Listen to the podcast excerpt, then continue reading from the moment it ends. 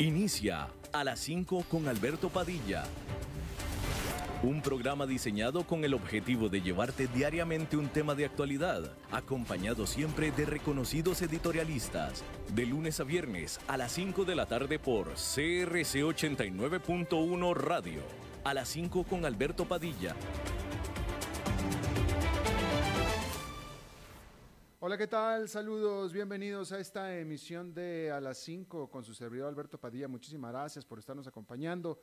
Le mando cálidos y afectuosos saludos desde la señal e instalaciones de CRC 89.1 FM en San José, Costa Rica, desde donde estamos transmitiendo hasta el punto en el tiempo y en el espacio donde usted nos está escuchando, porque estamos transmitiendo en diferentes plataformas, comenzando por Facebook Live, en la página de este programa, a las 5 con Alberto Padilla también en podcast. Estamos disponibles en todos los medios más importantes de podcast, Spotify, Apple Podcast, Google Podcast, etcétera, etcétera.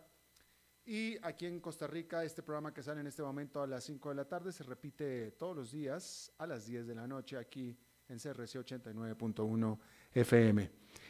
En esta ocasión, eh, en el otro lado de los cristales, controlando los incontrolables, el señor David Guerrero y la producción general de este programa a cargo de la señora Lisbeth Ulet. Hoy es martes de Pregúntenle al Eli, el economista y comentarista, comunicador Eli Feinseig va a responder a las preguntas que ustedes le hagan en vivo. Hagan las preguntas a través de nuestra página de Facebook a las 5 con Alberto Padilla. Ahí está el posting para hacer las preguntas. Ya hay varios de ustedes que las han estado haciendo, muchas gracias. O bien en la señal propia de Facebook Live, ahí también puede hacer las preguntas. Eli estará con nosotros en unos 10 minutos más aproximadamente. Bueno, antes de que Eli esté aquí con nosotros, déjeme eh, informarle que, pues, discúlpeme la sorna, pero es que esa es la verdad. La comedia, la comedia electoral de Estados Unidos ya está por fin llegando al final, a su final. Porque cuando termine este día de martes, los estados de la Unión Americana deberán haber resuelto cualquier disputa electoral que hubiera pendiente y nominar entonces ahora sí a sus electores estatales, los cuales dentro de seis días se reunirán en sus respectivos capitolios para emitir sus votos para elegir al presidente ya formalmente. Ahora, esta fecha típicamente había pasado incluso sin que la gente se diera cuenta, pero pues este año claramente fue diferente. Primero que nada, la Suprema Corte de Justicia Federal había ordenado a los oficiales electorales en Pensilvania que atiendan la demanda interpuesta por el congresista republicano, claro, republicano, Mike Kelly, quien alegaba que el voto por correo es inconstitucional y por tanto el Estado debe rechazar todos los votos hechos por correo. Y es que la Suprema Corte de Pensilvania ya había rechazado dicha demanda determinando que había sido interpuesta. Mejor dicho, que había sido interpuesta demasiado tarde. Decir que en Pensilvania este estado había ya aprobado las más recientes reglas sobre voto por correo en el 2019 con apoyo de ambos partidos. De cualquier manera, la Corte Suprema decidió no revertir la decisión de Pensilvania. O sea, ya la Corte Suprema había pedido a los oficiales electorales escuchar la demanda, pero ellos, la Corte Suprema, no hizo nada al respecto. Y ya de hecho ya determinó que no va a hacer nada al respecto. Así es que eso ya se cerró. Y de todos modos, aunque los votos por correo de Pensilvania hubieran sido cancelados y sus votos electorales hubieran sido otorgados a Donald Trump, aún así Joe Biden tendría o hubiera tenido los suficientes votos para ganar la elección. Aún así. Obvio decir que a Trump y sus aliados pues les ha ido bastante mal en las cortes, ganando solo una de 48 demandas postelectorales que presentaron. Esta es tan solo la última derrota. La anterior había sido que luego de un tercer recuento, el estado de Georgia, dominado por los republicanos, reafirmó la derrota de Donald Trump. Y en este caso, decir que, como, dice el dicho, ¿no? La tercera vez es igual que la primera y también que la segunda, solo que es mucho más humillante todavía. A este respecto, a este respecto, después del tercer recuento, reafirmando la derrota de Trump, Trump llamó por teléfono al gobernador Kent de Georgia y le pidió que interviniera para revertir el resultado de la, elección. Así, literalmente, el presidente Trump le llamó al gobernador republicano de Georgia para pedirle que rechazara el voto de los habitantes de Georgia a favor de Joe Biden, que lo rechazara para que lo convocara en el Congreso local dominado por los republicanos y estos eligieran a los electores del colegio electoral para que le dieran el triunfo a Donald Trump.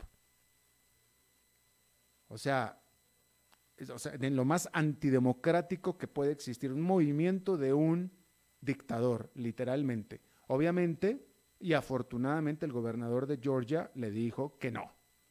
Le dijo, no, señor presidente, eso no lo voy a hacer.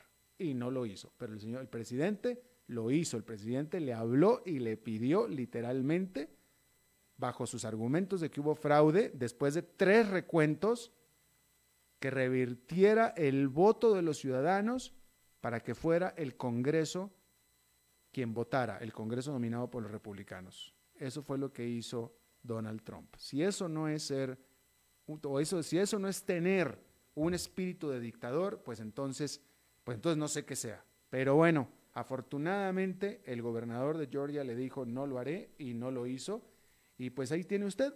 Y este asunto de lo de eh, Trump en general ha sido un bochorno, una vergüenza internacional y también doméstica. Bueno, cambiando de tema completamente en una noticia que pues es una bomba por quien se trata y por lo que hizo, Uber vendió su división que originalmente estaba destinada a ser el alma de la empresa que es la división de vehículos autónomos. Esta creadora de los viajes compartidos llegó a un acuerdo con una empresa de reciente creación especializada, es así, en el desarrollo de automóviles que se manejan solos, que se llama Aurora, la empresa, terminando Uber así con cinco años de esfuerzo y miles de millones de dólares plagados de litigios y también un accidente mortal. Con el acuerdo, Uber se quedará con un 26% de Aurora e invertirá 400 millones de dólares en esta empresa basada en Silicon Valley, en California. Aurora es respaldada por nadie menos que Amazon y Sequoia Capital y se dedica a desarrollar software para vehículos autónomos. Bajo el acuerdo, los eventuales vehículos autónomos de Aurora operarán en la aplicación de Uber. El CEO de Aurora fue antes el líder de los esfuerzos de Google por desarrollar vehículos autónomos. Así, con esta venta, Uber da por terminados sus originales, ambiciosos y visionarios esfuerzos por desarrollar toda una flota de automóviles que se manejan solos para transportar a sus clientes a través de las ciudades. Y es que Uber mantenía que los automóviles autónomos eran la clave de su propia supervivencia, puesto que estos serían más económicos de operar que los conducidos por humanos, a los cuales hay que darles el 20% de los ingresos. Y ese 20% sería la fuente de la eventual rentabilidad de Uber. De hecho, en el 2014, el fundador de Uber, dijo en una entrevista respecto a los automóviles autónomos, si Uber no lo hace, dejará de existir. Así lo dijo. Pero pues eso fue entonces. Hoy en día, la pandemia ha rebajado la demanda de la gente, la demanda de los clientes de Uber, que están trabajando desde casa y por lo tanto ya no demandan tanto los servicios de Uber. Y entonces la empresa necesita recortar costos para poder cumplir con su promesa de ser rentable por primera vez en su vida durante el 2021. Pero el esfuerzo fue todo un dolor de cabeza desde el principio. Uber armó su división de automóviles autónomos mediante la adquisición de la empresa Otto, que ya, ya se dedicaba a desarrollar camiones que se manejan solos. Para manejar su recién creada división, Uber le robó en su momento al que venía siendo el líder, de Waymo, que era la empresa también de vehículos autónomos de Google. Google entonces demandó a Uber por robo de secretos corporativos y propiedad intelectual. Demanda que Uber perdió en el 2018, teniéndole que dar a Google 245 millones de dólares en acciones de Uber. Otro golpe para Uber fue en el 2018, cuando uno de sus vehículos de prueba en Arizona atropelló y mató a una ciclista. Ese accidente fatal fue un tremendo golpe y ridículo, no solo para Uber, sino para toda la industria de automóviles autónomos, la cual asegura hasta ahora que una de sus principales razones de ser es nada menos que la seguridad, puesto que las computadoras no se equivocan, ¿verdad? Y los humanos sí. La realidad es que la claudicación de Uber es la manifestación más clara hasta ahora de que en general los intentos por hacer despegar la industria de vehículos autónomos, a pesar del tiempo y de los grandes nombres que la apoyan, con una interminable cantidad de financiamiento por varios miles de millones de dólares, ha sido notoria por no haber logrado aún un verdadero despegue. Pero aquí el asunto de fondo es que el alma de Uber y la razón de ser de Uber era los, los automóviles autónomos. Y eso al fundador de Uber, Kalanick, le quedaba clarísimo. El fundador de Uber sabía que el modelo de negocio de Uber no era el modelo con el que nació. Él dijo, así nacemos, porque así es como tenemos que nacer, puesto que todavía no hay automóviles autónomos. No veo que vayamos a ser rentables con este modelo. Por eso vamos a desarrollar automóviles autónomos. Cuando tengamos automóviles autónomos, entonces vamos a tener un modelo de negocio exitoso, vamos a ser rentables. Ese era el espíritu, el alma del modelo de negocio de Uber, de acuerdo a Kalanick.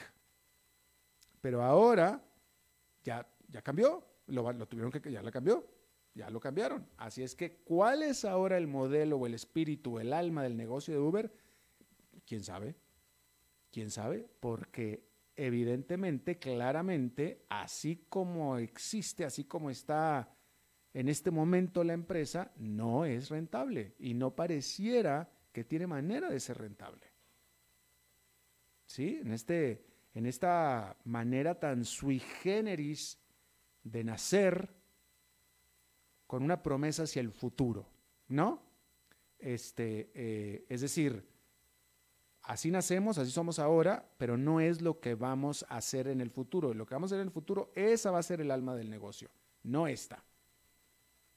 Y bueno, esa alma ya no la tiene más. Así es que habrá que ver de qué manera se reinventa Uber, porque, bueno, a menos de que encuentre la manera de ser rentable como es, pero pues no, no se ve cómo, no se ve cómo. Evidentemente, parte de la estrategia es desinvertir en todo lo que estaban invirtiendo para tratar de ser rentables con la operación de viajes compartidos como es.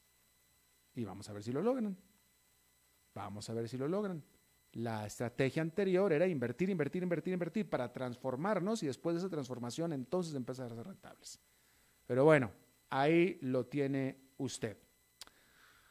Eh, déjeme, le digo también que hubo un gran debut accionario en Hong Kong porque la segunda empresa más grande de e-commerce de China, JD.com, escindió a su gigante proveedor de cuidados de salud en línea, JD Health.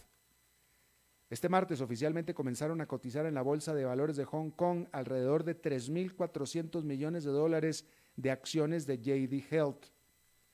Su precio inmediatamente saltó 56%. Esta colocación pues es un lindo premio de consolación para esta bolsa, quien el mes pasado iba a asistir en la colocación de 37 mil millones de dólares del gigante tecnológico financiero Ant Group matriz de Alibaba, operación que fue cancelada por las autoridades chinas prácticamente un día antes. Pero la oferta de JD Health es la más grande de la industria de la salud de Asia hasta ahora y corona el que ha sido un gran año para la nueva firma. Los clientes encerrados en casa acudieron en masa a la plataforma para todo lo relacionado al COVID-19 y también todo lo relacionado al encierro, impulsando las consultas en línea de 200 mil a 2 millones y la evaluación de JD Health de 7 mil millones a 28 mil millones. De hecho, las empresas privadas de cuidados de salud en línea han recibido cantidades récord de inversión este año. Y se deben esperar más colocaciones accionarias. Hay otros gigantes chinos como Baidu, Tencent y ByteDance que también tienen divisiones de cuidados de salud y que también podrían colocar en bolsa. Hablando de bolsas, salen al mercado los futuros de agua para California. Decir que en el mercado financiero es normal que los inversionistas hagan apuestas monetarias sobre los precios futuros de todo tipo de commodities, es decir, de materias primas, petróleo, oro, cacao, café, etcétera, etcétera. Pero ahora hay un nuevo producto que jamás antes había estado y es agua en la Bolsa Mercantil de Chicago, que es equivalente en commodities lo que la Bolsa de Valores de Nueva York es para las acciones, se comenzaron a transar futuros del precio del agua en el estado de California, atados estos al indicador Nasdaq Veles para agua de California, que mide el precio medio ponderado por volumen de agua en ese estado. El agua jamás antes había sido comercializada de esta manera. Hasta ahora, la compraventa de derechos de agua que permitía al tenedor el extraer agua del subsuelo o de represas se realizaba en el mercado conocido como spot, que transa en precios actuales. En los años de sequía, cuando se necesita más agua para humanos y sembradíos, resultaba esto en altos costos y mucha incertidumbre para los compradores. Bueno, pues estos nuevos futuros tienen el objetivo de generar transparencia a este mercado que hasta ahora era bastante oscuro. También se espera que genere negocio y por tanto recursos con la especulación por parte de grandes jugadores financieros, incluyendo a los fondos de cobertura. Estados Unidos es el segundo más grande consumidor de agua del mundo después de China, con California consumiendo el 9% del consumo diario del país. Sin embargo, es cada vez más preocupante la escasez gracias a las sequías generadas por la sobrepoblación y por supuesto por el cambio climático. De acuerdo a las Naciones Unidas, para el 2025, dos tercios de la población mundial podría vivir bajo condiciones de estrés hídrico, lo que generaría un aumento en los precios del agua al tiempo que genera demanda por instrumentos financieros cuyos fondos se utilizarían para financiar obras para aumentar la oferta del agua. Y así es este asunto.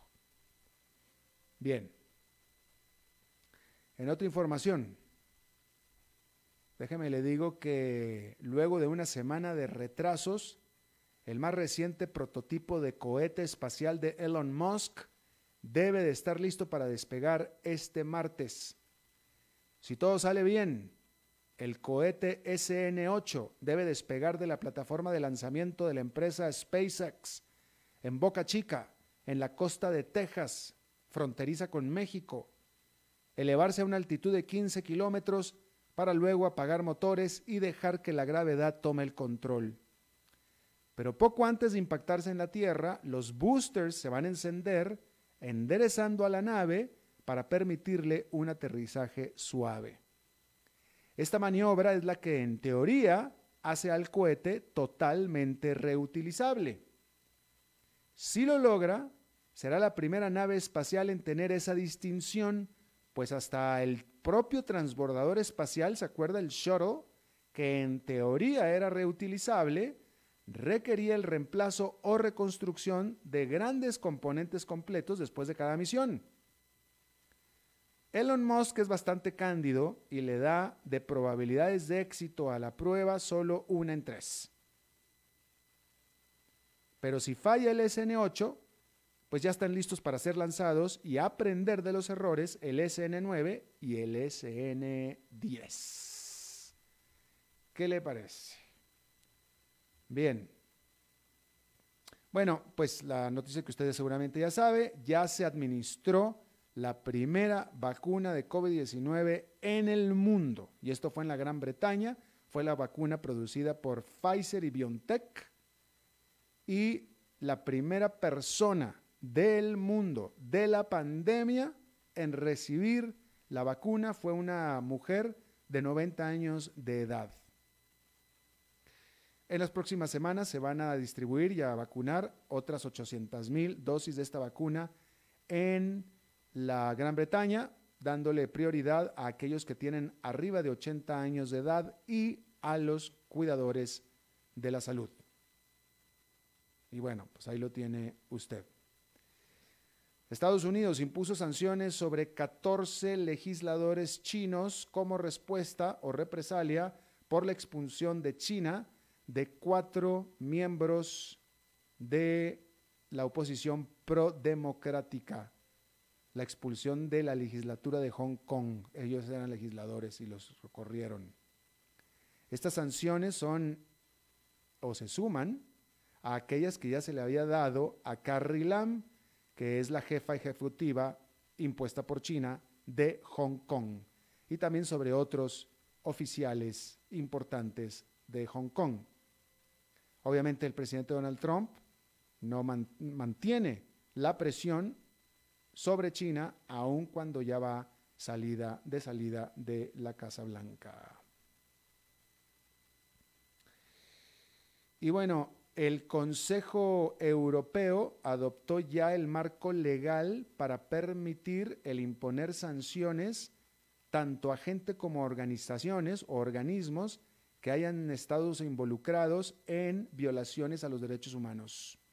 Estas sanciones, las cuales incluyen prohibición de viajes, el congelamiento de fondos, eh, podrían ser utilizadas en aquellos que hayan estado involucrados en genocidios, en crímenes de guerra y otro tipo de abusos serios como este, como estos, sin importar donde hayan ocurrido estos actos.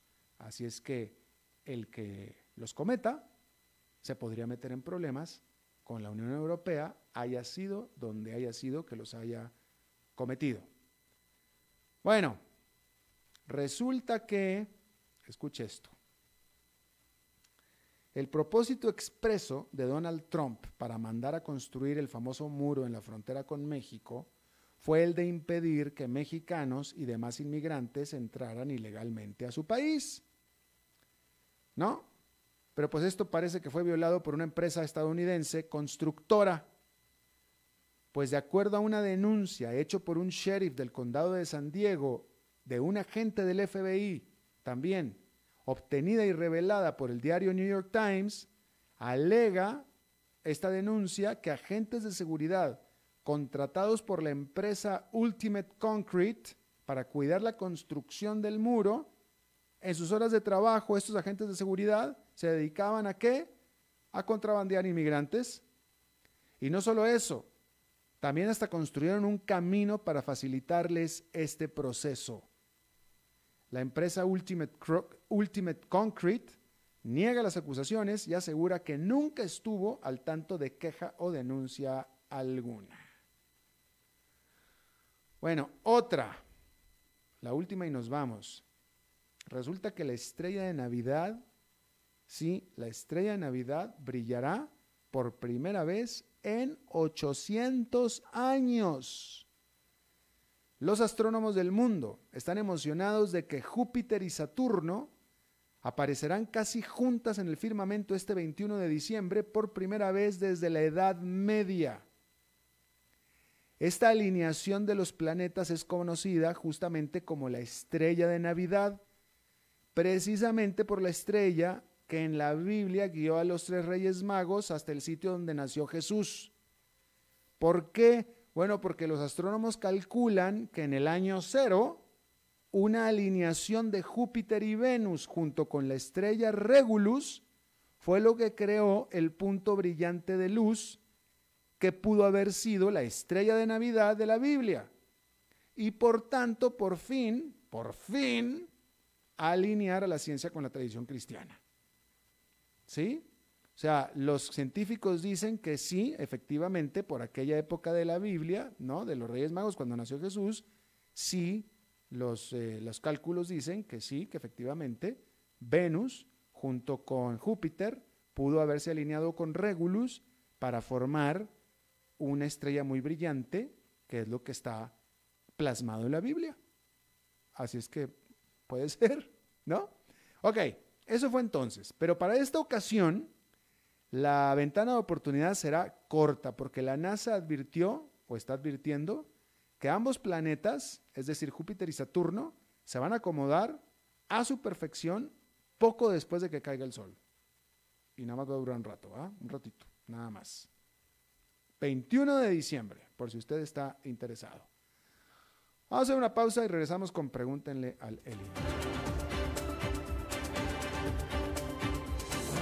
A las 5 con Alberto Padilla, por CRC 89.1 Radio. Tinto, blanco, rosado, espumante, seco dulce. El vino es como los amigos, proviene de diferentes cepas y familias convertidas en bodegas de tradición. La Iride, una bodega personal establecida en Mendoza, Argentina, produce vino de exportación con la calidad de Mendoza, expresada en taninos frescos, frutales, remembranzas de tabaco y chocolate. Una fiesta al paladar. La Iride, vinos argentinos de tradición. En Navidad todo se siente diferente. El aire, la música, el amor. Vivamos esta Navidad en familia. Cadena Radial Costarricense. Evitar el contagio. Ya sabes cómo hacerlo. El reto está en no dejar de hacerlo. Seguite lavando las manos frecuentemente con agua y jabón. No te toques la cara sin haberte lavado las manos primero. Tapate la nariz y la boca con el antebrazo antes de toser o estornudar. Mantenete a una distancia física de 2 metros y no debes olvidar llevar puesta siempre la mascarilla como barrera de protección. Si respetas las reglas, evitas el contagio. Sigamos cuidándonos. Esto es un problema de todos que resolvemos cada uno. Un mensaje de la Cámara Nacional de Radiodifusión y esta emisora. Haga crecer su negocio. Facebook, Mercadeo y más. Imágenes en alta definición, estrategia de crecimiento y muchos beneficios. Información al 7189-5277. Paquetes especiales desde 40 mil colones mensuales. Sí, todo eso desde 40 mil colones mensuales. Contáctenos al 7189-5277. Desde Maipú, Mendoza, la tierra del olivo nos llega aceite de oliva Laur. Su delicada y elegante textura, así como su afrutado aroma vegetal, lo convierten en un aceite especial para paladares exigentes. Disponible en tres variedades: Laur Cruz de Piedra, Laur Aceite de Oliva Extra Virgen y Laur Gran Mendoza Aceite de Oliva Extra Virgen. Lo mejor de tres zonas en una sola botella. Galardonado con el Gran Prestige Gold en el Terra Olivo 2018. Aceites de oliva Laur no pueden faltar en tu mesa. De venta en todas las tiendas, don Fernando.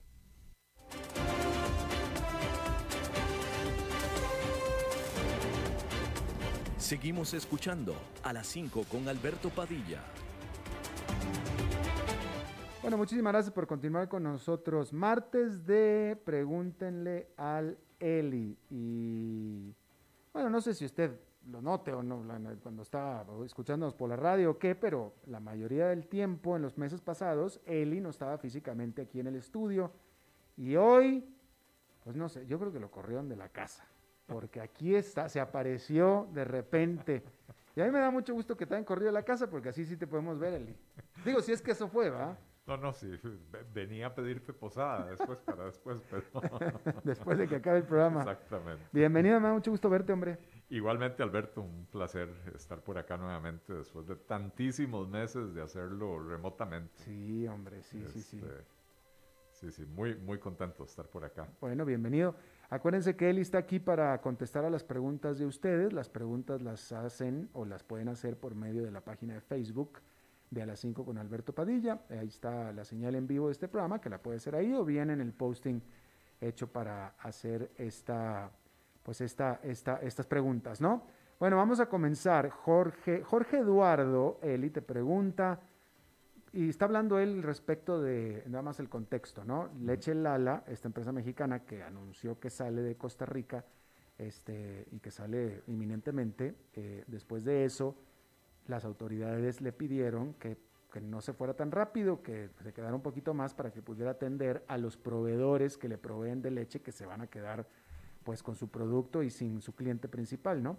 Entonces, al respecto, Jorge Eduardo te pregunta, ¿por qué razón en lugar de pedir prórrogas a empresas que anuncian salidas, no llegamos a un acuerdo con ellas para mejorar sus condiciones de operación y continúen? A veces las decisiones no son escritas en piedra, pregunta o dice Jorge Eduardo. Bueno, yo, yo diría eh, algo, probablemente algo un poco mejor. Nosotros no tenemos por qué estar sentándonos a ofrecerle a empresas que ya se quieren ir del país mejores condiciones lo que deberíamos de hacer es crear condiciones para que todas las empresas quieran estar en el país. Y en el caso específico del ALA, eh, eh, mucho tiene que ver la, regulación del mercado, que es un mercado casi monopólico en manos de dos pinos, eh, que, que, no, solo, no solo hay aspectos regulatorios, ¿verdad? Hay, un arancel de importación que impide la, la, competencia extranjera, digamos la, cooperativa Dos Pinos, siendo una cooperativa, no paga impuesto de la renta, Lala, Sigma y las demás que son eh, sociedades anónimas tienen que pagar impuesto de la renta, entonces evidentemente la competencia entra en una situación de desventaja.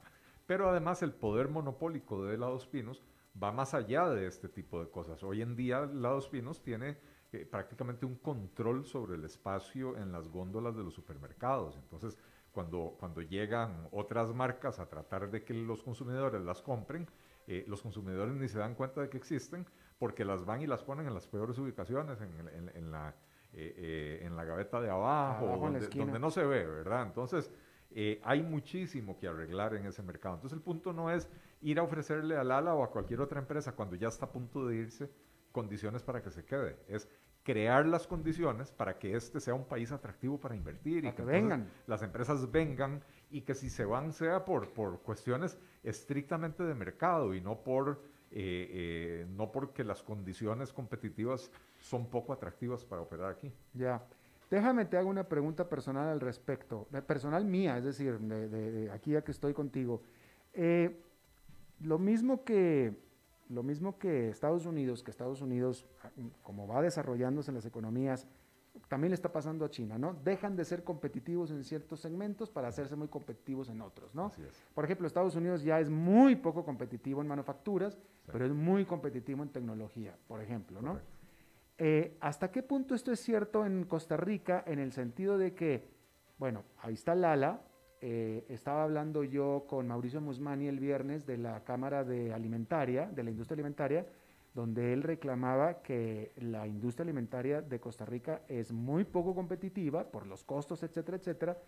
Pero por otro lado, me parece que Costa Rica sigue siendo muy competitivo en call centers, en back office, etcétera, etcétera. Entonces, ¿hasta qué punto es un producto natural del desarrollo económico o estos son desbalances por completo? Eh, a ver, yo creo que son dos fenómenos eh, eh, independientes. No sé si independientes, pero son dos fenómenos distintos. Eh, ciertamente el, proceso de, avance, de crecimiento de una economía hace que deje de ser competitiva en ciertas cosas, porque la mano de obra se va volviendo más cara, porque se va volviendo más productiva, porque cada vez está mejor preparada. Entonces, pues ya no te conviene, por ejemplo, contratar a un universitario con dos maestrías para eh, operar una máquina de coser en una maquila, ¿verdad? Entonces, eso obliga a que las maquilas se vayan de ese país, busquen un país donde hay otras condiciones, digamos, de menor desarrollo, eh, y los países que tienen a estos ingenieros con dos maestrías buscan atraer industrias más sofisticadas, ya sea manufactura de más alto nivel, de alta tecnología, etcétera, o servicios o eh, investigación y desarrollo, etcétera. Esto es algo que se ha observado. Eh, eh, tú y yo tenemos prácticamente la misma edad y, coincidirás, aunque crecimos en distintos países, que cuando nosotros éramos niños, comprar un producto japonés era mala palabra. Eh, Productos eh, baratos y de mala calidad. Baratos y de mala calidad, pero, pero ni siquiera un televisor, ¿verdad? Ya para cuando éramos jóvenes, universitarios, ya sí, valía la pena comprar un televisor Sony o Toshiba o eh, ya se me olvidó cuál era la otra marca que había. Panasonic. Panasonic, etcétera, ¿verdad? pero comprar un producto coreano era impensable. Bueno, ya hoy estamos comprando refrigeradores Samsung y, teléfonos Samsung y otros aparatos LG y automóviles, automóviles coreanos, etcétera. Y hace 10 o 15 años comprar producto chino era mala palabra. ya hoy, yo por lo menos aquí ando con mi, teléfono chino, ¿verdad? Y muy feliz con él. La verdad que es el, el segundo que tengo seguido, marca Huawei, y estoy contentísimo. Eh, pero hace 10, 15 años eso era impensable. Entonces sí, hay un proceso mediante el cual los países se van sofisticando en sus procesos productivos y dejan de ser mm, atractivos para, para, procesos de menor, eh, digamos, eh, em, de menor sofisticación, ¿verdad? Pero por otra parte tenemos situaciones de mercado aquí en Costa Rica que hacen que, independientemente de los temas de productividad, no sea atractivo operar en Costa Rica. Eh, tenemos muchos mercados protegidos eh, eh, prácticamente para garantizar monopolios o garantizar públicos cautivos para unas pocas empresas y entonces cuando algún loco se decide a venir a invertir en el país en esos mercados, se topa con la realidad de que no importa cuán productivo pueda ser, hay otras barreras y hay otros obstáculos que le impiden tener éxito y eso no tiene que ver tanto con la productividad. Eh, Nueva Zelanda, eh, un país de similar tamaño, de similar población a Costa Rica, eh, que tiene un nivel de ingreso per cápita, no sé, dos, tres veces el de, tres veces el de Costa Rica, es una potencia mundial lechera. y si allá con salarios tres veces más altos en promedio que acá, pueden producir leche y queso y helado y, todos los derivados de, los, de los, lácteos eh, y ser competitivos y además, Alberto, como dicen en México, ubicada ya en el quinto de la chingada. Enviar productos lácteos de Nueva Zelanda a mercados significativos es una complicación logística muy significativa y es una potencia mundial. Es una potencia mundial en productos lácteos. Entonces, eh, eh, ciertamente aquí hay temas que, que, que, van mucho más allá del tema de la productividad. Eh, Está bien, no te preocupes. Este, sí, sí hay temas que tienen que ver con la competencia, tiene que ver con la estructura legal jurídica, con la estructura regulatoria y sí también con temas de productividad, porque en Costa Rica nos hemos quedado atrás en, en, materia de educación, nos hemos quedado atrás en materia de innovación tecnológica, eh, nos hemos quedado atrás en, en, materia de construcción de capital físico para el desarrollo de la economía. O sea, eh, sí, estamos, estamos mal en muchos campos. Bueno, pues ahí está. A ver, eh, aquí hay muchas preguntas de... Este, me pregunta Juan López, ¿frío en Bebedero, don Alberto? Sí, sí está muy frío. Hoy tuve mucho frío en mi casa de arriba por Bebedero. Sí, definitivamente que sí. Con todo y que tenía las ventanas cerradas. Muchas gracias. Eh, a ver, vamos a ver. La Herradura, saludos, eh, se la están pasando bien ahí. Ah, es doña Eva, saludos, doña Eva. Ah, es, doña Eva, Eva Gold, sí, exactamente. En los sueños está ella. No, pues qué lindo. A ver qué día nos invita a, transmitir desde allá, ¿no, doña Eva? Estaría bonito. ¿Verdad? Este, con la, con la máscara no se escucha también la voz, lo siento, pero es que es de política de la empresa y tenemos que estar aquí con la, cuando estamos dos en la cabina tenemos que estar con la, con la cubrebocas. Eh, ¿Qué opinas, pregunta Víctor Ro, sobre el tema de la norma terapéutica? Hasta presentó una moción en el plenario de minuto de silencio por los costarricenses que no nacerán.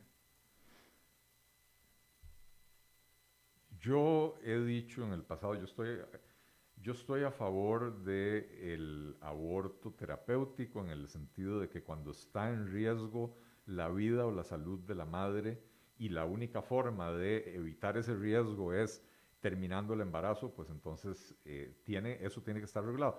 Eso está en la legislación costarricense desde hace más de 70 años, no es algo nuevo, simple y sencillamente es algo que estaba en la ley, pero que no estaba debidamente regulado y entonces eh, se tomó la decisión de crear esta norma técnica para asegurar que cuando las personas solicitan la interrupción del embarazo por eh, riesgo a la vida o a la salud de la madre, hayan reglas claras, que no sea porque la mamá está resfriada que puede pedir el, eh, aborto, sino que haya una evaluación de un comité médico que determine que efectivamente hay un riesgo y que ese riesgo no se puede evitar de otra manera. Eh, y entonces, en ese sentido, me parece que estamos queriendo hacer en Costa Rica un, ¿cómo se llama? Eh, una tormenta en un vaso de agua.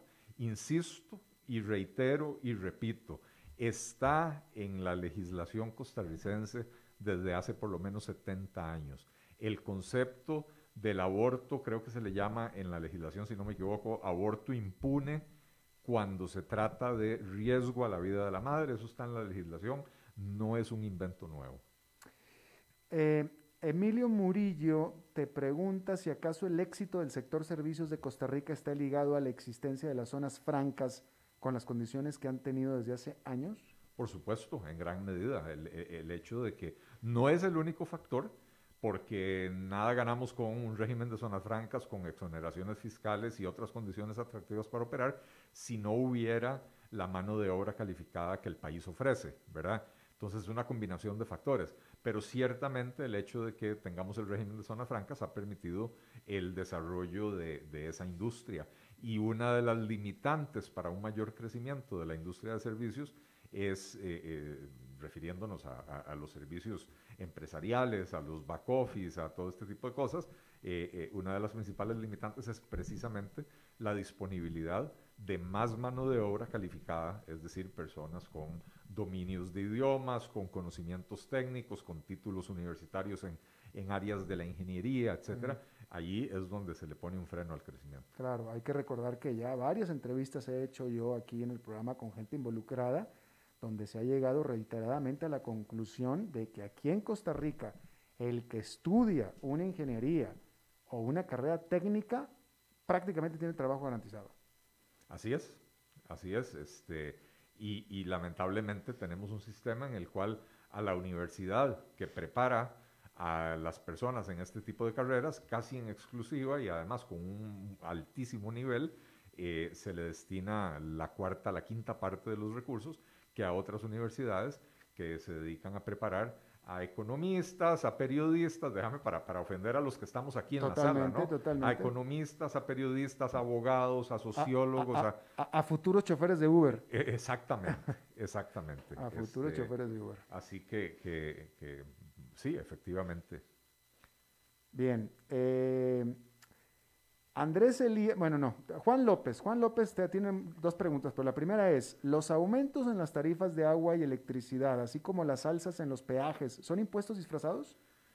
Eh, a ver, no, no son impuestos en el sentido de que o sea, si, pudiéramos decir que sube el agua y que ese dinero termina en la caja única del Estado y que el Estado la puede gastar como se le pega la gana o de acuerdo a sus prioridades, entonces sí diríamos un impuesto disfrazado. Eh, en realidad los aumentos del agua y de la electricidad son producto de un esquema regulatorio perverso que atenta contra los intereses del consumidor, que le permite a empresas como el ICE eh, hacer el, truco contable que han venido haciendo de no aplicar las normas internacionales de información financiera, con lo cual pasan eh, ciertas inversiones como, como que si fueran inversiones de corto plazo, las, amortizan muy rápido, o sea, las, las, deprecian muy rápidamente, las incorporan en las tarifas cuando son activos que van a durar 50 o 75 años, ¿verdad? Y con eso inflan las tarifas.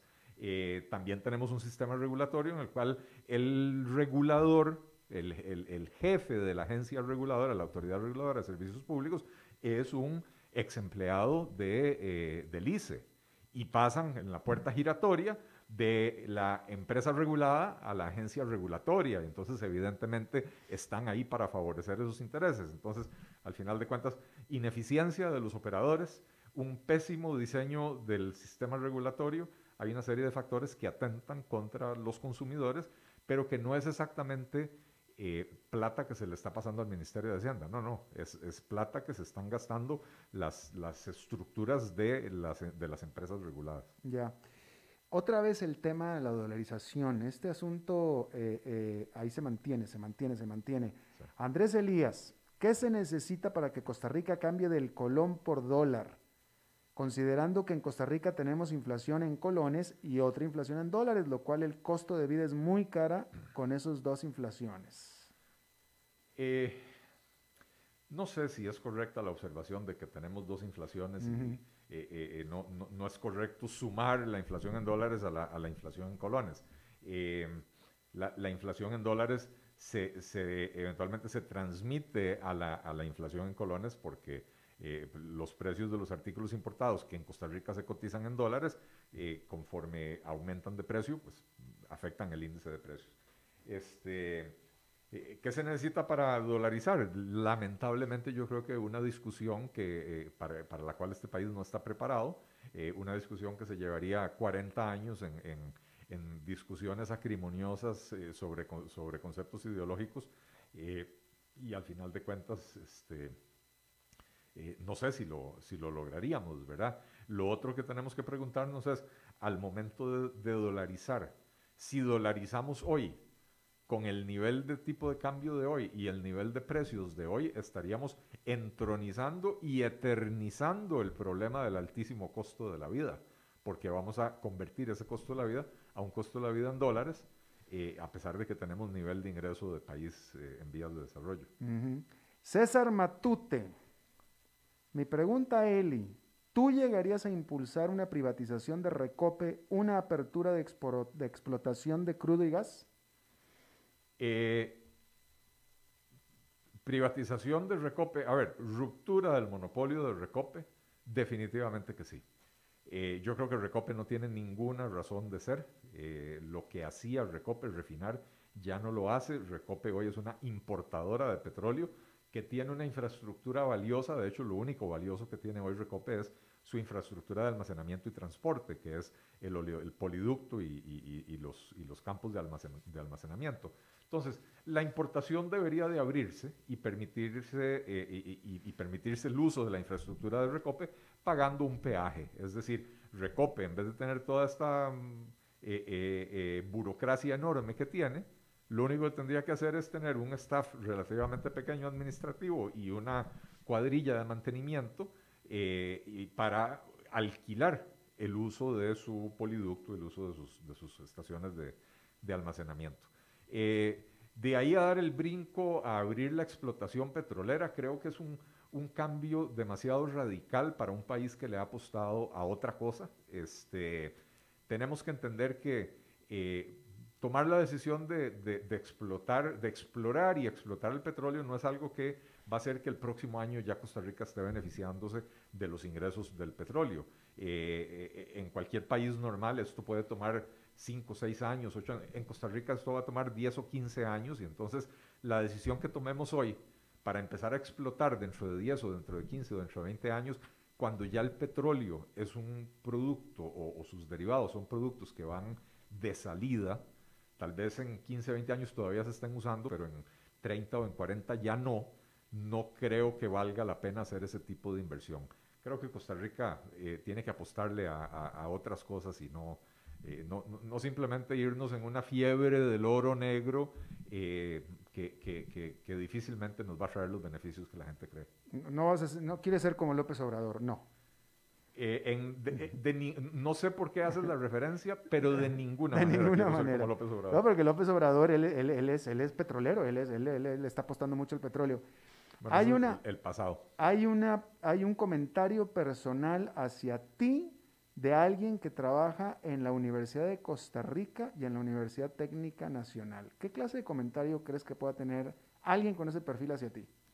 Eh, bueno, yo creo que en todas partes hay gente buena, hay gente decente. También, también creo que habrá mucha gente cargada de odio y que no le gusta escuchar la verdad, pero... Bueno, Beryl Corea Pessoa dice, amo a Eli, amo esa sección. Eli es un súper economista, dice. Muchísimas gracias, Beryl. Este, es seguidora fiel del programa. Ah, no, la, no, la, conozco personalmente, pero como te decía, yo, yo tengo la fe de que en esas instituciones también hay gente muy buena y gente que entiende que los privilegios y las gollerías no son sostenibles y que como instituciones tienen muchísimo que aportarle al país, pero que tienen que ponerse eh, a regla con las condiciones del país. Así que un enorme agradecimiento a Beril. Juan López te hace la segunda pregunta. La ARECE propone cobrar más caro la electricidad en las horas de mayor consumo, alegando que eso empodera a los usuarios. ¿No sería mejor permitir el autoabastecimiento de electricidad usando el sol, el viento, la lluvia, etcétera? Por supuesto. Eh, nuevamente, tenemos un regulador que es un agente de la, de la empresa productora de electricidad. Eh, empoderar al usuario es dejar que el usuario decida. Por ejemplo, voy a decir algo. En mi casa tenemos eh, un medidor, estos medidores horario, no sé cómo se llaman, ¿verdad? Y en efecto, en mi casa la electricidad en las horas pico es excesivamente cara, pero en la noche la electricidad es prácticamente regalada.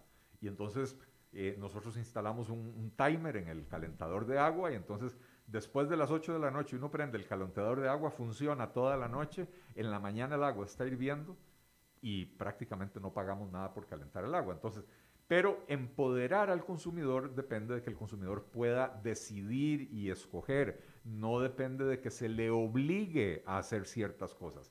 Eh, lo cierto es que las horas pico son horas pico porque son las horas a las que la gente almuerza y cena. Y entonces son las horas a las, en las que en las casas se cocina.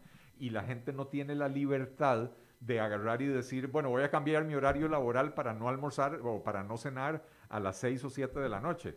Voy a cenar a las 5 de la tarde, voy a salir más temprano del trabajo para poder cocinar en, horario no pico. No, la gente no tiene esa libertad. Entonces esa, esa, concepción de que nos pueden obligar a algo y que, mediante eso nos empoderan es una soberana estupidez y hay que decirlo con todas sus letras. Eh, eh, y ciertamente empoderarnos sería permitirnos, entre otras cosas, permitirnos eh, instalar paneles solares y poder independizarnos de esta tiranía eléctrica que tenemos en Costa Rica. En dos minutos la respuesta. José Navarro en el contexto del que estabas hablando hace un rato, ¿en qué industrias debemos enfocarnos como país? ¿Dónde debemos sofisticarnos? Eh, más que decir, a ver, a mí, no me gusta escoger industrias, eh, porque yo no soy ningún iluminado que sabe mejor que las propias industrias eh, qué es lo que se puede producir bien en Costa Rica. En lo que tenemos que concentrarnos es en crear las condiciones para que este sea un país atractivo para la inversión nacional y extranjera y que sean los inversionistas los que decidan en qué sectores van a, van a invertir. Eh, por supuesto, tenemos que apostarle al futuro y esto implica que entre los esfuerzos que tenemos que hacer, tenemos que impulsar eh, eh, la educación en las áreas STEM, en las ciencias, en las áreas tecnológicas, en las ingenierías y en las matemáticas, porque eso es lo que demanda hoy en día el mercado laboral, eso es lo que demanda la industria y ahí es donde se, están generando los mejores empleos, los empleos mejor, mejor pagados. Y si queremos atraer inversión cada vez más sofisticada, eso es lo que necesitamos tener. Eh, entonces, por supuesto, es apostarle al futuro, pero yo no soy amigo de decir, bueno, vamos a traer aquí a la, industria eh, eh, X, Y o Z. eso que lo decida el mercado. Muy bien. ya se te acabó el saldo se me acabó el saldo. siempre, bueno, esta pandemia nos ha tenido con, con los ingresos muy limitados para comprar más saldo. Exactamente, definitivamente. Desafortunadamente, cuando da esta hora hay que salir, a menos de que suceda algo muy grande que no, no ha sucedido todavía. Bueno, pero hoy el jefe no está, los ratones podemos hacer fiesta. Eh, totalmente, ¿va? jefe, apágale al, al radio, cámbiale a la 94.7. Este, despídete de tu público, mi querido. No, muchísimas gracias a, todos por sus preguntas, por su lealtad, por su compañía. Eh, a ti, Alberto, por, por tenerme aquí. Este, eh, a Andrés, por tener el espacio aquí en, en la radio. De verdad que Muchísimas gracias a todos y contentísimo de estar de nuevo aquí en, el estudio. Ojalá y se repita ya más seguido. Esperemos La presencia aquí física, mi querido. Vamos a ver cómo reacciona mi señora cuando regrese a la eh, casa. Exactamente. en cuarentena vas a estar otra vez. Así es. Eh, que será la, la, primera de la, de la pandemia. Sí, porque habías estado en cuarentena antes, pero antes de la pandemia. Eh, no, no, he estado, he estado como en cuatro cuarentenas Exactamente. ya. Gracias, Eli, te lo agradezco. y gracias a ustedes por todas las preguntas, por participar, se los agradezco mucho y espero que terminen su día en buena nota, en buen tono y nosotros nos reencontramos en 23 horas. Que la pase muy bien.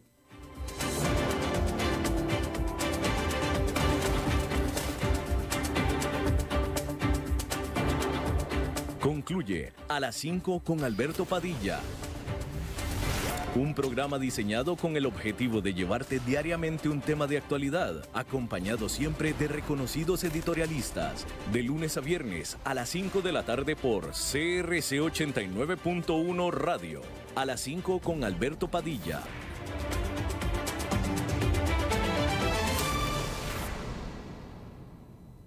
Somos más que descuentos. Somos una red de servicios a su disposición. Somos medicina preventiva e integral. Somos Global Medical y estamos en todo el país. Farmacias, ópticas, especialidades médicas, laboratorios. Somos Global Medical. Salud total a su alcance. Llámenos al 4010-0171. Síganos en redes sociales como Global Medical Costa Rica.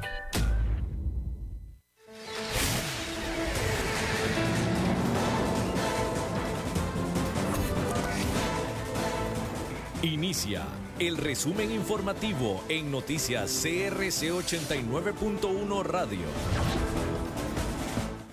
Hola, ¿qué tal? Son las 17 horas con 57 minutos y estos son nuestros titulares. La Comisión Nacional de Emergencias comprará 13 congeladores para almacenar las vacunas contra el coronavirus. Gobierno firma directriz que prohíbe fiestas de fin de año a los empleados públicos. Industrias califican de insuficiente la reducción de tarifas eléctricas. Detienen a 19 personas por robar 32 locales comerciales y viviendas. En el mundo, en la Gran Bretaña, se inició la vacunación a la población más vulnerable. En los deportes, el Barcelona cayó en casa ante el Juventus en el cierre de la fase de grupos de la Champions.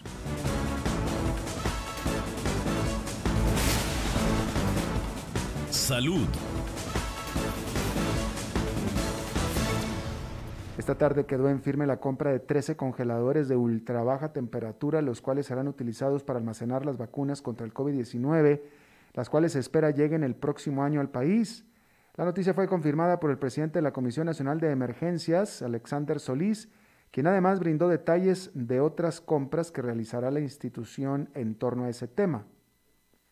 La compra de los congeladores asciende a 223 mil dólares y tiene una capacidad de 550 litros, mientras que a nivel general los otros insumos tendrán un valor cercano a 70 millones de dólares, los cuales serán tomados del Fondo Nacional de Emergencias. Nacionales. El gobierno firmó la directriz que prohíbe la realización de fiestas de fin de año en los recintos de trabajo a todos los funcionarios públicos. La medida instruye a todos los ministros y dependencias administrativas, mejor dicho, a los ministerios y dependencias administrativas, además de que invita a sumarse al Poder Legislativo, al Judicial, Tribunal Supremo de Elecciones, municipalidades y universidades estatales. El documento fue firmado por el presidente Carlos Alvarado y los jerarcas de Salud y Trabajo y Seguridad Social, Daniel Salas y Anina Dinarte. El receso de fin de año para el sector público será del 23 de diciembre al 4 de enero. La economía. La Cámara de Industrias señaló que la propuesta de ARECEP para la disminución en las tarifas eléctricas del Instituto Costarricense de Electricidad en el 2021 es insuficiente pese a tratarse de una rebaja importante. Este anuncio se dio durante la audiencia pública de ARECEP contando con representantes de la Cámara, la entidad reguladora y del ICE. Según el sector industrial, las, mejores, las mejoras en eficiencias por parte del ICE llevan a importantes rebajas de costos de generación y distribución, un 19 y 16% respectivamente. Judiciales. El organismo de investigación judicial pretende capturar a 21 personas sospechosas de integrar una banda dedicada a robar locales comerciales. Hasta el momento la oficina de prensa confirmó la detención de 19 de ellos. Este grupo robó 32 locales comerciales y viviendas, actividad con la que sumaron cantidades de dinero de forma ilegítima que rondan los 625 millones de colones y 18 mil dólares. Mediante 23 allanamientos, la Policía Judicial busca detener a los imputados en diferentes puntos del país, como Desamparados, Tibá, San José, Corredores, Atillo, Pavas, Atenas, Tres Ríos, entre otros más.